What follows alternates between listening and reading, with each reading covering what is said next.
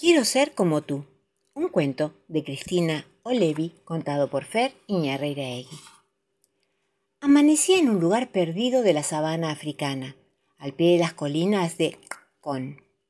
Serpiente había convocado a los animales en asamblea porque hacía tiempo que los veía decaídos, apagados. Incluso sus siluetas parecían menos perfiladas contra el naranja del cielo. León estaba triste, porque no le gustaba su pelo largo y despeinado. Quería ser apuesto y elegante como Leopardo. A su vez, Leopardo se lamentaba porque deseaba tener el cuello largo y esbelto como el de la jirafa. Quería ver las estrellas desde arriba. Jirafa estaba harta de sobresalir en las fiestas. No le gustaba nada llamar la atención. Prefería ser más bajita, como cebra. Cebra estaba cansada de sus rayas y además los estorninos no dejaban de caminar sobre su lomo cuando querían cruzar al otro lado. Ella admiraba la piel monocromática del elefante. A Elefante, desde que era pequeño, le decían orejotas. Le hubiera gustado tanto tener unas orejas pequeñas y discretas como el rinoceronte. Y Rinoceronte anhelaba tener un pelaje y una melena como la del león. Ese mismo día, bajo el baobá, tomaron la decisión de cambiar. Todos, menos Serpiente, que aunque nadie la envidiaba, estaba encantada de haberse conocido. León se rapó la melena. Leopardo se colocó unos collares alrededor del cuello para alargarlo. Jirafa enroscó su cuello y lo ató a su cuerpo con un lazo. Cebra se tapó las rayas con barro. Elefante se vendó las orejas. Rinoceronte se fabricó una peluca con la melena del león. Serpiente, por su parte, los miraba ojiplática. Estaban todos rarísimos. Parecían un rompecabezas mal hecho. Al cabo de un rato, León se dio cuenta de que sin su melena ya no imponía tanto respeto y nadie lo tomaba en serio. A Leopardo le pasaba tanto la cabeza con su nuevo cuello largo, que cuando quería cazar se caía de cara al suelo. Bueno, al menos lograba ver las estrellas con el golpe como él quería. Jirafa no lograba alcanzar las hojas más tiernas de las acacias y tenía mucha hambre. Cebra echaba de menos el canto de los estorninos. Elefante no oía nada con sus orejas vendadas. Y Rinoceronte pasaba un calor espantoso con su peluca. Serpiente los había estado observando y estaba cada vez más preocupada. Atardecía en aquel lugar perdido de la selva de la sabana africana. Elefante se duchaba en el río. De pronto, un fuerte crujido sonó sobre su cabeza, pero éste no logró escucharlo. La rama volvió a crujir. Elefante seguía bañándose lo más campante. León rugió. Leopardo ninfó. Jirafa funó. La cebra relinchó. El rinoceronte barritó. La serpiente sisió. Todos intentaron avisarle al elefante el peligro por el que estaba pasando, pero él no escuchó absolutamente nada. Y cuando un estornino se posó suavemente sobre la rama, ésta cedió y le cayó al elefante en la cabeza. Entonces Cocodrilo lloró y Hiena rió. De nuevo bajo el baobá, los animales se reunieron alborotados. Se contaban sus problemas sin escuchar los de los demás. De pronto Elefante levantó su trompa para pedir la palabra y dijo Yo no quiero tener orejas pequeñas como el rinoceronte, ni un cuello largo como la jirafa, ni siquiera el pelo del león. Quiero ser como vos, dijo señalando a la serpiente. ¿Como serpiente? preguntaron todos extrañados. ¿Querés ser un animal sin patas ni orejas? No, dijo el elefante. Quiero estar orgulloso de ser como soy. Anochecía en aquel lugar de la sabana africana, y los animales de todos los lugares del mundo celebraban querer ser ellos mismos con una gran fiesta de disfraces. Serpiente, desde lo alto del baobá, observaba a todos mientras disfrutaba de la hermosa música. No quiero rulos, un cuento de Beatriz Montero contado por Fer Iñarreiraegui.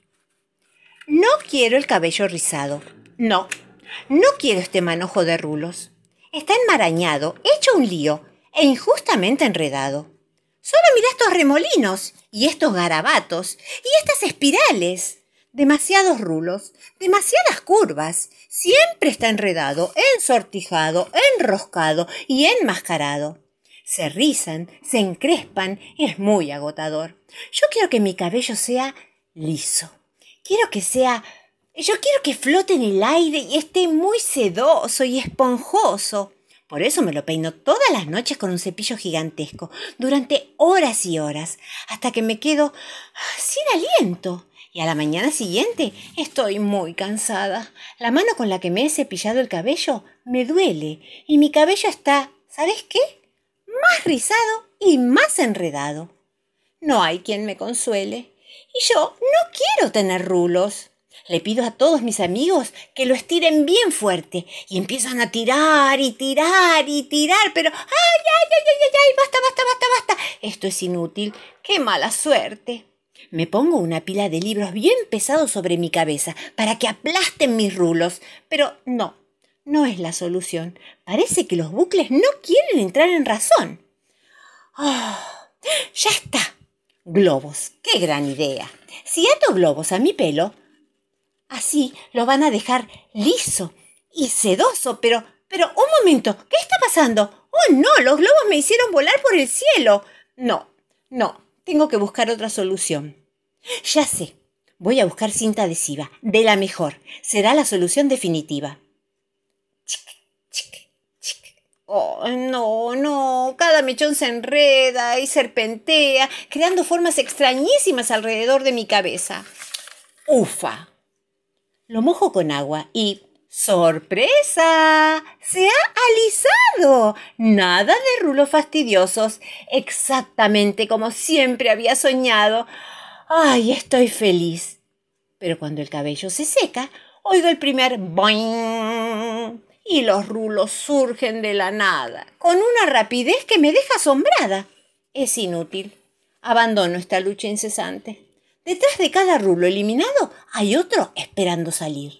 Lo mejor será colgarme de mi árbol favorito a ver si así, cabeza abajo, mi cabello queda tranquilito. Mientras refunfuño malhumorada, un ruido me hace bajar la mirada. Una chica se para de repente y se deja caer dando un golpe muy potente. ¡Cataplum! Y dice mi cabello es muy soso, porque no tengo ni un bucle hermoso. Es aburrido y liso, no tiene ni un solo rizo. Intenté doblarlo, enmarañarlo y hasta con ruleros ondularlo. Yo quiero un cabello bonito y hermoso igual que igual que el que tenés vos. Y con una gran sonrisa exclamamos las dos. Qué tontas fuimos. Entre cepillos, cintas y demás utensilios no vimos lo que teníamos. De repente veo que mis rulos no están tan mal.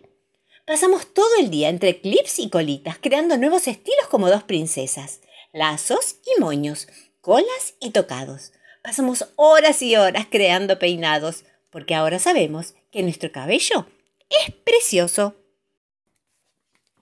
Carlota no dice ni pío. Un cuento de José Carlos Andrés contado por Fer Iñarreiraegui. Hace poco, pero poco tiempo, tan poco que podría haber ocurrido hace un segundo, había una niña que tenía un extraño poder. Ese poder tan raro que tenía era... era... ¿Estás preparado para que te lo diga? Era que... ¡Tadán! No hablaba. ¿Te parece extraño? Puede que no, porque me había olvidado de decirte que Carlota no hablaba porque no le hacía falta. Todo el mundo la entendía tan solo con sus gestos y miradas. Si tenía hambre, ponía cara de hambre y cualquiera que tuviera un bocadillo lo compartía con ella. Le sucedía lo mismo con sus amigos y amigas. Si en el recreo no tenía ganas de correr porque estaba cansada, Carlota ponía cara de Estoy cansada y no tengo ganas de correr. Y todos la entendían. Y cuando tenía ganas de jugar a algo nuevo, ponía cara de Tengo ganas de jugar a algo nuevo. Y todos jugaban con ella. Era un poco más difícil cuando la profesora le preguntaba algo. En ese momento tenía que esforzarse un poco más y buscar el gesto y la mirada para responder, pero siempre lo conseguía. Hasta que un día, aquí abro un paréntesis para avisarte que va a suceder algo que da mucho miedo. Para continuar escuchando, prende la luz, servite un vaso con agua con azúcar y limón y cruza los dedos índice y anular. Esto último no sirve para nada, pero es divertido. ¡Tadán! Hasta que un día Carlota perseguía a su amigo Tom el ratón y entró en la despensa a buscarlo. De repente, una corriente de aire y ¡blam! La puerta se cerró de golpe y la niña se quedó encerrada sola. ¿No te dije que iba a ocurrir algo que daba mucho miedo? Bueno, pensó Carlota, empujaré la puerta y lograré salir de aquí. Pero la despensa no se abría desde adentro. Estaba encerrada en aquel cuarto lleno de latas, frascos, botellas y una escoba llena de pelos. Bueno, pensó de nuevo tratando de tranquilizarse. No pasa nada. Miraré a alguien y me ayudará. Pero Carlota estaba sola del todo, sin su mamá, sin su papá, sin Tom su ratón. Sola, sola, sola. Estaba sola. Sí, ya sé que eso ya lo había dicho, pero es que estaba sola. Carlota, hasta ese momento, no se había dado cuenta de que eso no le gustaba nada. Se puso nerviosa y le entró un poco de miedo. Entonces decidió poner fin a esta situación. Tomó una lata de tomates, la miró fijamente y puso cara de Oye, lata de tomates, ayúdame a abrir la puerta que tengo miedo. Pero la lata de tomates, que era una simple lata de tomates, aunque de primera calidad, no le entendió. Cuando se cansó de ponerle esa cara a la lata de tomates, lo hizo con un frasco de dulce de ciruela, pero cambiando la cara de Oye, lata de tomates, ayúdame a abrir la puerta que tengo miedo. Por una cara de Oye, lata de dulce de ciruela, ayúdame a abrir la puerta que tengo mucho, mucho miedo de estar encerrada. Pero este tampoco le entendió. Sus poderes no funcionaban con las conservas. Con la escoba peluda Carlota ni lo intentó. Y entonces su cuerpo se puso a temblar.